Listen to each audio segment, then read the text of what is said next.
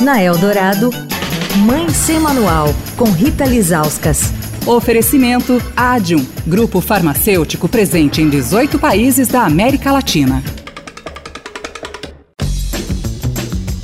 Oi, gente, Mãe Sem Manual de volta na semana que discutimos puberdade precoce. Com a gente, o endocrinologista, professor livre docente da USP, Dr. Vinícius Naime. Doutor, ontem a gente falou do impacto psicológico dessa condição. Hoje eu quero te perguntar se isso também tem consequências físicas. A principal consequência da puberdade precoce é você ter perda da altura adulta. Se você não entra, não intervém na puberdade precoce, você pode ficar abaixo do seu potencial de altura adulta. Porque você tem o avanço da maturação óssea. Como eu falei, você tem uma, um crescimento exagerado num momento inadequado.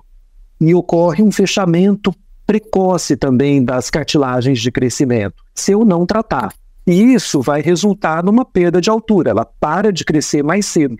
E isso a gente vê realmente como um impacto físico, né? Da, da uma consequência física de uma puberdade precoce não tratada. Além disso, Rita, a gente tem também alguma evidência é, científica, né, de que uma puberdade precoce ela está associada a doenças, a maior prevalência de doenças metabólicas, doenças cardiovasculares, até doenças oncológicas na vida adulta. Uma associação muito conhecida é menstruação muito cedo com câncer de mama, câncer de, de, de útero, endométrio na vida adulta. Então, é uma maneira de prevenção também é evitar essa menstruação e essa exposição hormonal muito precoce, diminuindo o risco de, de neoplasias, de câncer na, na vida adulta também.